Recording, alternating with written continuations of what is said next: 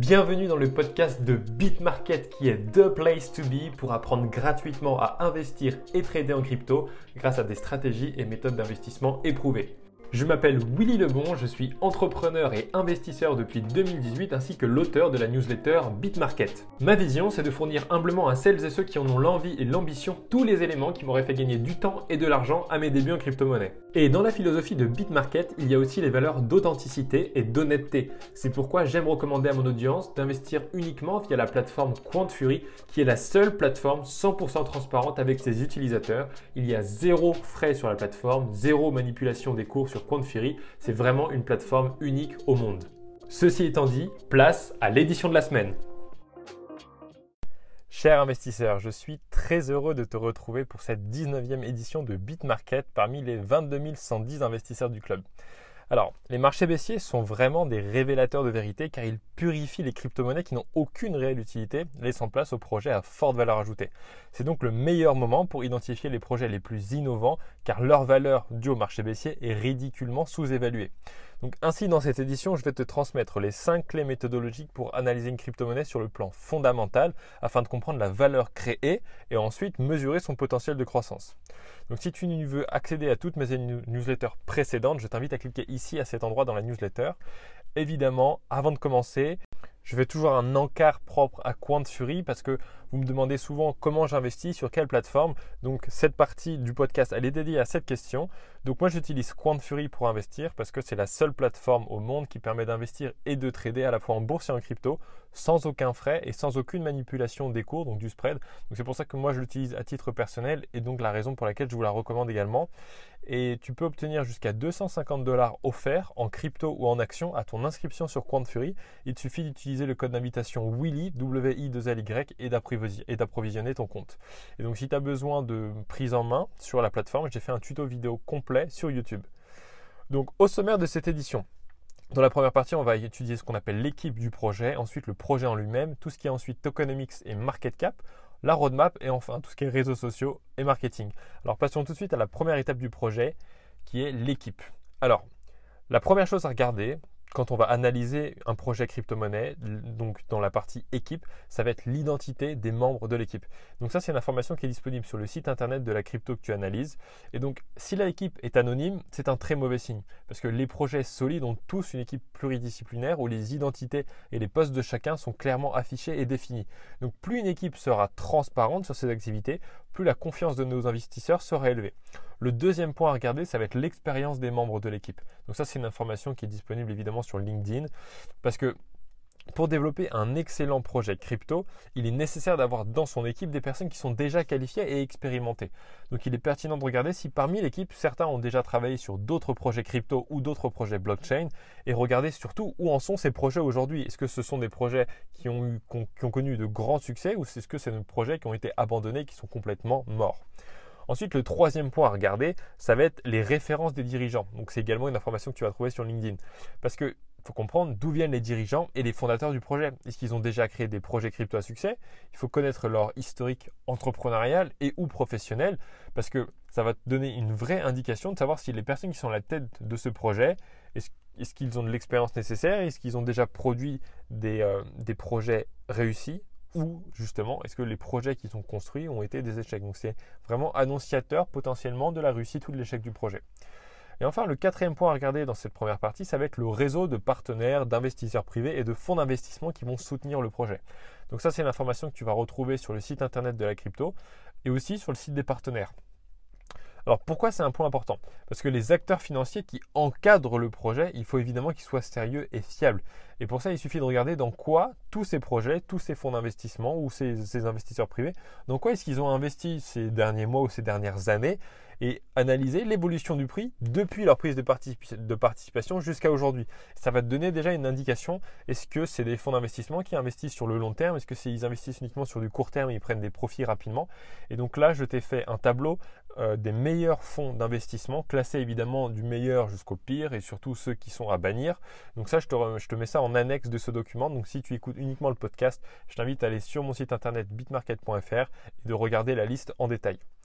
Passons à la partie 2 qui est l'étude du projet en lui-même. Alors il y a plusieurs points à regarder, il y en a 7. Et le premier c'est le white paper. Donc le papier blanc qu'on pourrait traduire en français. Donc c'est un document qui est disponible également sur le site internet de la crypto que tu vas analyser. Donc c'est un document qui est en réalité l'équivalent du business plan pour les entreprises traditionnelles et il indique tous les éléments fondateurs du projet, à savoir les objectifs, la technologie employée, la solution, l'équipe, la tokenomique. Donc c'est vraiment complet. donc le white paper, il doit être ultra détaillé et donc souvent schématisé. Donc si tu tombes sur un document qui est très succinct de quelques pages, c'est pas un bon signe parce que ça veut dire qu'il va manquer énormément d'éléments ou alors c'est tout simplement que la solution développée, elle est, elle est très basique, il n'y a absolument pas de valeur créée ou d'utilité réelle. Donc ça, ça va être des points noirs.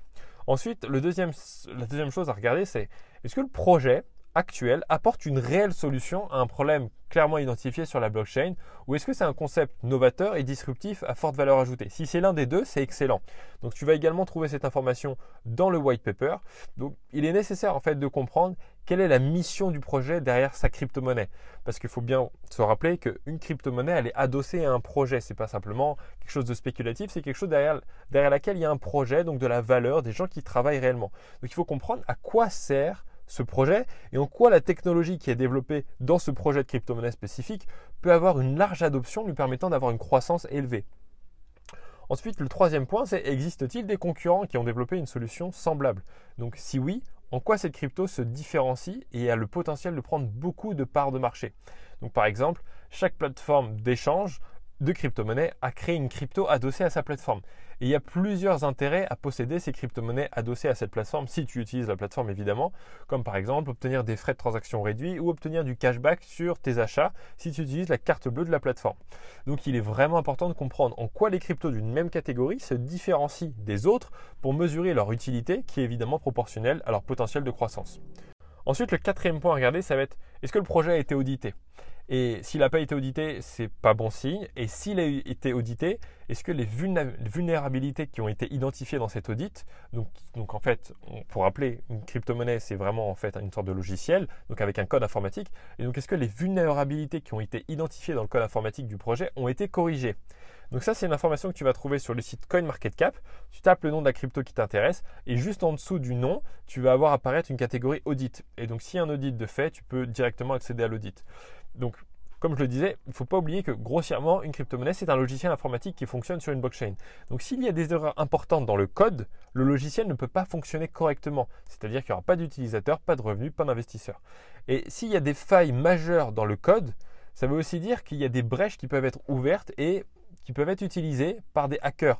D'où l'importance de vérifier les audits avant d'investir sur un projet crypto. Ensuite, le cinquième point, c'est y a-t-il des mises à jour et des développements réguliers sur la blockchain et ou sur le code informatique du projet? Donc ça, c'est une information que tu vas retrouver sur le site internet qui s'appelle GitHub. Donc tu tapes le nom de la crypto et ensuite tu regardes les dernières dates de mise à jour.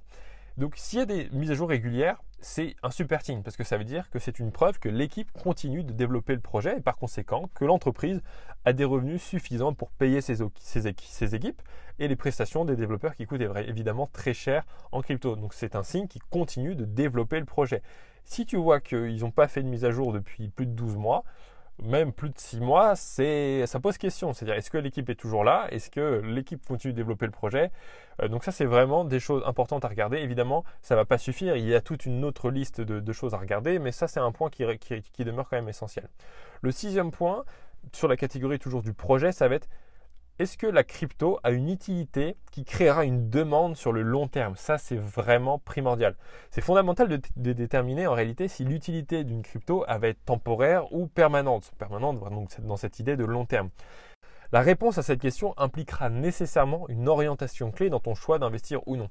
Par exemple, si la crypto X t'offre un rendement de stacking de 15% annuel pendant 5 ans, puis 11% sur les 5 années suivantes, l'utilité long terme, à l'éprouver, car il y a vraiment une incitation claire à ce que tu gardes cette crypto sur le long terme. Mais dans le cas contraire, c'est peut-être une crypto qu'on va appeler effet de mode qui va croître extrêmement vite en peu de temps avant de retomber dans le néant, comme beaucoup de cryptos malheureusement. Et enfin, la septième clé à analyser dans cette partie du projet, c'est sur quelle plateforme puis-je acheter la crypto? Et une fois que tu as identifié la plateforme sur laquelle ou sur lesquels tu peux investir sur cette crypto-monnaie, est-ce qu'il y a assez de liquidité d'échange pour que je puisse vendre et acheter quelle que soit la somme que j'investis? Alors, ça c'est une information que tu vas retrouver sur le site CoinGecko. Tu tapes le nom de la crypto et puis tu déroules la page jusqu'à ce que tu vois le nom des plateformes sur lesquelles euh, la crypto est listée tout simplement. Et euh, à la droite de ces noms de plateformes, tu vas voir les volumes d'échange qui sont associés à chaque plateforme. Donc aujourd'hui, il existe plus de 600 plateformes et euh, à cet endroit de la newsletter, je t'ai mis une liste de toutes les plateformes qui sont classées par volume d'échange et donc euh, également par degré de sécurité. Et donc, si une crypto n'est pas listée sur les grandes plateformes mainstream et qu'après une analyse fondamentale sérieuse, tu t'es rendu compte que le projet que tu analysais était récent et très prometteur, c'est souvent une merveilleuse opportunité d'achat. Et je vais t'expliquer pourquoi. Parce qu'en fait, les grandes plateformes, donc le top 5 ou le top 10, listent uniquement des cryptos qui sont déjà à des stades de développement avancés, donc qui ont connu déjà une belle croissance, qui ont des produits fonctionnels. Donc quand j'ai une belle croissance, c'est souvent des projets qui ont fait au moins x10, euh, c'est-à-dire 900% de rendement. Et donc quand de nouvelles cryptos sont listées sur les grandes plateformes, elles deviennent accessibles à bien plus d'investisseurs parce que leur visibilité est décuplée, ce qui augmente considérablement les volumes de transactions sur cette crypto. Donc par conséquent, investir sur des projets solides fondamentalement avant qu'ils ne soient listés sur les grandes plateformes peut s'avérer très profitable. Mais attention, les projets jeunes restent évidemment fragiles, donc il est conseillé de ne pas investir plus de 20% de son capital sur des petits projets. Et encore 20% de son capital, je parle bien d'une enveloppe de ton capital total de 20% que tu diversifies sur plusieurs petits projets. D'autre part, il y a les volumes d'échange. Donc volume d'échange, c'est en fait la somme totale des, du nombre de transactions d'une crypto qui va varier d'une plateforme à l'autre. Et plus une plateforme a d'utilisateurs, plus les volumes d'échange sur ces cryptos-là ont le potentiel d'être élevés évidemment. Donc quand tu veux investir sur une crypto, il faut toujours choisir de le faire sur la plateforme qui a le plus gros volume d'échange, car s'il y a peu de volume, ton ordre au marché pourrait ne pas être exécuté entièrement et au pire, tu pourrais même provoquer une variation énorme du prix et donc acheter ou vendre à un prix complètement défavorable. Donc pour que tu puisses bien saisir cet exemple-là de pourquoi il faut investir sur les plateformes qui ont le plus de liquidités, je t'ai mis un exemple très concret d'une capture d'écran avec euh, des explications point par point. Il y a cinq points à regarder. Donc je t'invite, si tu écoutes uniquement le podcast, à regarder cette analyse. Passons à la partie 3 qui est la tokenomics et le market cap. Ça, c'est essentiel. Alors la market cap, c'est la capitalisation de marché tout simplement d'une crypto et elle se calcule en multipliant le prix de la crypto à l'unité par son nombre de tokens en circulation. Donc on va prendre l'exemple du Bitcoin. Le prix actuel du Bitcoin est en tour de 24 500 dollars et il y a actuellement 19 121 300 Bitcoins qui ont été créés et qui sont en circulation. Donc quand on multiplie le prix du Bitcoin par le nombre de Bitcoins en circulation, on obtient une capitalisation, donc une market cap de 468 milliards. Et donc le tokenomics, quant à lui, c'est l'économie du token d'une crypto-monnaie, c'est-à-dire la répartition de tous les tokens associés au projet entre les différents acteurs et les différentes ressources. Donc par exemple, il va y avoir des tokens qui vont être destinés à l'équipe du projet, il va y en avoir qui vont être destinés aux partenaires, certains aux investisseurs privés, et après il y a tous ceux qui sont vendus sur le marché public, il y a ceux qui sont gardés comme trésorerie, il y a ceux qui sont utilisés par le marketing, donc il y a vraiment tout un écosystème qui va être défini à l'avance. Donc euh, également, je t'ai mis un schéma de répartition qui illustre en fait l'exemple d'un tokenomics de crypto. Et donc dans cet exemple-là, euh, il y a 291 millions de tokens au total, et par exemple qui sont répartis de la manière suivante. Il y a 10% qui sont attribués à l'équipe, il y a 13% qui sont attribués au budget du marketing, il y a 35% qui sont attribués aux investisseurs privés, et ainsi de suite. Donc donc maintenant qu'on a défini les termes tokenomics et market cap, il y a trois points primordiaux à regarder dans cette catégorie. Donc le premier point à regarder, c'est que le tokenomics doit absolument être équilibré. Donc ça, c'est une information que tu vas retrouver sur le site de la crypto que tu analyses ou alors dans le white paper. Alors pourquoi c'est important de vérifier absolument que le tokenomics soit équilibré? Parce que si l'équipe ou les investisseurs privés ou les partenaires du projet possèdent plus de 50% de tous les tokens, c'est très dangereux parce que ça veut dire qu'ils ont le monopole sur les tokens. Donc il suffit qu'un de ces acteurs décide de vendre la majeure partie de ces parts pour que les cours s'effondrent et que tous les investisseurs classiques perdent tout l'argent qu'ils ont investi sur cette crypto. Donc si tu analyses des tokenomics avec des anomalies de répartition, donc déjà à partir de 30% accordés à un seul acteur, ça commence à poser question. Et eh ben, il faut vraiment être très très très vigilant là-dessus. Donc Surtout que les relations entre les investisseurs privés, les partenaires et l'équipe fondatrice du projet peuvent se détériorer et des désaccords quant à l'orientation future du projet peuvent naître. Donc dans ce cas-là, il n'est pas rare de voir l'un des trois acteurs vendre ses parts, quitter le projet et plomber les cours de la crypto. On peut même avoir aussi un cas qui existe, qui est plutôt rare mais qui existe, au sein même d'une équipe, l'un des fondateurs peut partir parce que l'entreprise va mal. donc avant de déposer publiquement le bilan de son entreprise, il va vendre impunément toutes ses parts sur le dos des autres investisseurs qui n'ont pas encore l'information et euh, les cours vont s'effondrer et tous ceux qui ont investi dessus vont perdre leur argent. Donc d'où l'importance de porter une attention particulière à l'équilibre du tokenomics. Ensuite, le deuxième point à regarder, ça va être la période de vesting et de distribution des tokens qui doit suffisamment être étalée dans le temps. Donc ça, c'est une information que tu vas retrouver sur le site de la crypto que tu analyses ou dans le white paper également. Lorsqu'un projet crypto est nouvellement créé, il se finance en levant des fonds auprès des investisseurs privés d'abord, comme des fonds d'investissement, puis auprès d'investisseurs publics une fois que la crypto est lancée sur le marché. Donc évidemment, les fonds qui investissent à l'orée du projet prennent plus de risques que ceux qui investissent 12 mois plus tard, parce que le projet pourrait ne jamais voir le jour. Donc évidemment, ces fonds achètent le token à un prix qui est ridiculement bas. Et lorsque la crypto devient accessible à tout le monde sur les plateformes d'échange publiques, c'est-à-dire euh, après le listing, et eh bien le prix au listing, c'est-à-dire le prix de départ, il est souvent déjà multiplié par 5, voire, voire 20 euh, par rapport au prix initial.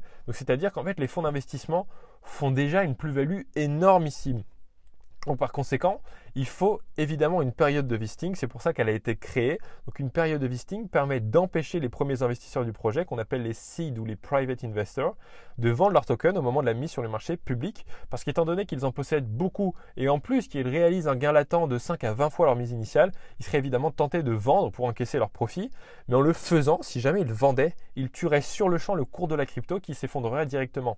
Donc la période de vesting signifie alors que les tokens des premiers investisseurs sont bloqués pendant une période déterminée et qu'ils reçoivent progressivement un pourcentage de leurs tokens à intervalles de temps réguliers. Donc par exemple, un exemple de bon vesting, ça pourrait être tous les 6 mois à partir de la date de mise sur le marché public, 10% des tokens seront distribués aussi des private investors. Un autre exemple, mais celui-ci qui est très mauvais et donc très dangereux, ce serait dès le listing public, 50% des tokens sont redistribués aussi des private investors et tous les mois suivants, 10% seront libérés.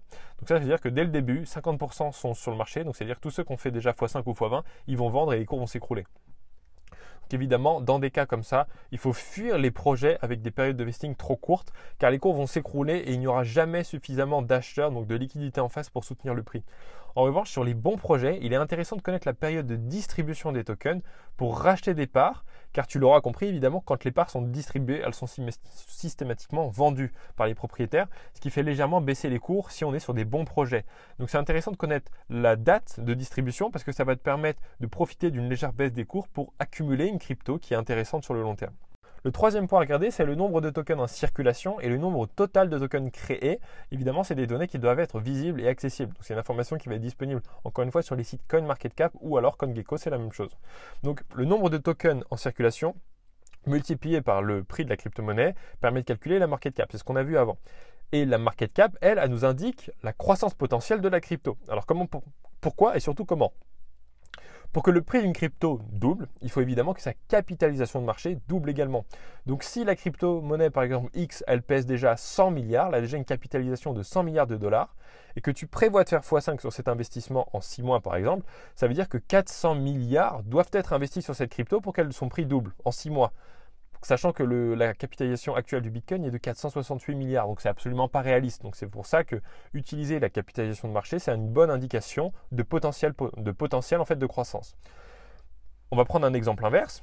Si la crypto Y pèse 100 millions et donc pas 100 milliards de capitalisation et que tu prévois de faire x5 sur cet investissement en 6 mois, ça veut dire que 400 millions de dollars devraient être investis sur cette crypto en 6 mois, ce qui amènerait la capitalisation à 500 millions de dollars c'est bien plus réaliste, sachant que actuellement sur le marché, il y a déjà plus de 100 crypto-monnaies qui ont une capitalisation supérieure à 500 millions de dollars. évidemment, dans des périodes de forte croissance, donc ce qu'on appelle soit la, la alt season, donc une alt season qui intervient dans un marché haussier, ben certaines cryptos, elles font x5 en un mois. Donc x5 en 6 mois, ça reste raisonnable quand on est dans un marché haussier.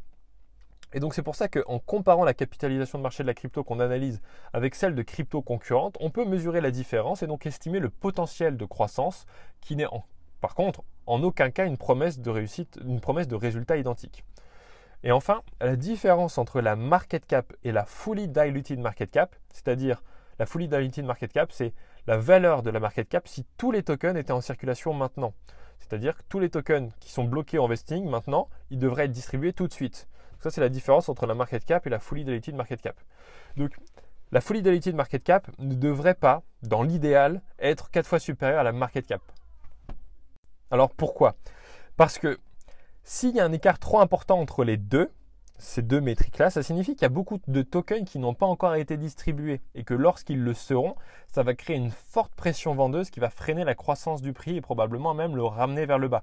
Donc il faut jamais qu'il y ait un écart beaucoup trop important entre la market cap et la fully diluted market cap. Un écart de x4, c'est déjà bien, un écart de x10, c'est beaucoup trop. Ensuite, passons à la quatrième partie de cette édition, la roadmap. Alors, la roadmap, c'est un planning trimestriel où figurent tous les éléments à développer et toutes les actions à réaliser pour mener le projet jusqu'aux objectifs fixés. Donc, c'est un document à regarder avec attention pour comprendre dans quelle direction le projet souhaite se développer, évidemment. Donc, la première chose à regarder dans la roadmap, c'est est-ce que la roadmap, elle paraît réaliste et pertinente? Alors ça, les roadmaps, elles sont disponibles tout le temps sur le site internet de la crypto que tu. Et si ce n'est pas le cas, c'est dans le white paper, mais normalement sur le site internet, tu as toujours la roadmap. Et pourquoi il faut, c'est important que la, roadmap soit réaliste et pertinente Parce que si l'ambition est, démesurée et surtout non cohérente avec les ressources humaines et financières du projet, c'est probablement un projet qui ne va pas survivre longtemps. Aujourd'hui, il existe plus de 19 000 cryptos, mais il y a seul, parmi ces, ces 19 000, il y en a seulement quelques centaines qui existent aujourd'hui, qui existeront toujours dans 5 ans. Et entre-temps, d'autres projets novateurs vont naître et vont réaliser des performances incroyables, mais la majeure partie d'entre elles ont une espérance de vie limitée parce qu'elles n'ont pas de produits fonctionnels, n'ont pas de réelle utilité. Donc d'où l'importance de prendre le temps de faire des recherches avisées et de comprendre ce sur quoi tu investis. La deuxième chose à regarder dans la roadmap, ça va être est-ce que chaque étape de la roadmap a été atteinte avec succès à tous les trimestres précédents? Donc ça, c'est des, informations que tu vas également avoir sur le Twitter ou le Telegram de la crypto analysée. Parce que si l'équipe délivre régulièrement les produits, les infrastructures et atteint tous les objectifs fixés dans la roadmap des trimestres précédents sans trop de retard, c'est un excellent signe que le projet se développe au rythme prévu et dans les délais. Donc garde à l'esprit qu'un projet continue à se développer uniquement s'il y a des utilisateurs, donc des revenus. Sans revenus, il est impossible évidemment de poursuivre le développement car plus de ressources pour payer les salaires de l'équipe. Donc c'est exactement la même logique qu'une entreprise traditionnelle. Et enfin, passons à la dernière étape de l'analyse fondamentale, à savoir l'analyse des réseaux sociaux et du marketing. Donc dans cette partie-là, on a trois points à regarder. Le premier, il faut s'assurer que les followers du projet sur les réseaux sociaux ne sont pas des bots ou des faux followers qui auraient été achetés. Donc il y a trois réseaux sociaux à analyser. Il y a Discord, Twitter et Telegram. En fait, il suffit tout simplement de regarder si le ratio follower-interaction de chaque poste est cohérent. Par exemple, si la crypto X possède 100 000 followers sur Twitter et que la moyenne d'interaction des posts donc les posts, quand je dis moyenne d'interaction, donc interaction, ça va être euh, les likes, les partages et les commentaires. Si la moyenne de tout ça, c'est aller de 100 alors que tu as 100 000 followers, c'est-à-dire que tu as un engagement qui vaut 0,1%, c'est très très très faible. Donc c'est un mauvais signe et c'est potentiellement, potentiellement une indication que des followers ont été achetés pour gonfler artificiellement en fait le côté euh, vitrine du projet. Donc dans ces cas-là, c'est vraiment mauvais signe. deuxième point à regarder, ça va être de s'assurer que du contenu est posté régulièrement sur chacun des réseaux sociaux et surtout que ce contenu est accompagné de campagnes marketing qui est relayée par des médias crypto à forte audience. Alors pourquoi c'est important? Parce que la seule raison qui explique pourquoi le prix d'une crypto augmente, c'est parce qu'il y a plus d'acheteurs que de vendeurs à un moment donné. Donc plus les personnes entendent parler d'une crypto, mieux ils la connaissent et plus la probabilité que cette audience investisse est élevée. Donc encore une fois, c'est la même logique qu'une entreprise traditionnelle comme Apple par exemple, qui va utiliser la publicité pour vendre ses produits et donc accroître sa notoriété. Donc de même, il est important de regarder sur CoinMarketCap et CoinGecko combien de personnes ont mis ce projet crypto que tu es en train d'analyser en watchlist. Ça, c'est une donnée que tu vas trouver juste sous le nom de la crypto. Et enfin, le troisième point à regarder sur la partie réseaux sociaux, c'est de s'assurer que dans le tokenomics, le budget qui est réservé au marketing, il est suffisant et cohérent pour atteindre les objectifs fixés. Si le projet a pour objectif de vraiment révolutionner un concept important sur la blockchain et qu'ils veulent vraiment apporter une énorme innovation, quelque chose de très disruptif, mais qu'ils ont seulement 10 000 euros de budget marketing, bon bah tu te rends bien compte qu'il y a une dissonance entre les deux et que c'est complètement illusoire. C'est terminé pour cette édition de BitMarket. Surtout, n'hésite pas à me rejoindre sur Instagram et à aimer, commenter et partager cette édition si elle t'a plu. Et si tu veux retrouver toutes mes précédentes éditions, tu peux aller sur bitmarket.fr. Je te dis à la semaine prochaine pour une édition exceptionnelle. À ton succès. Ciao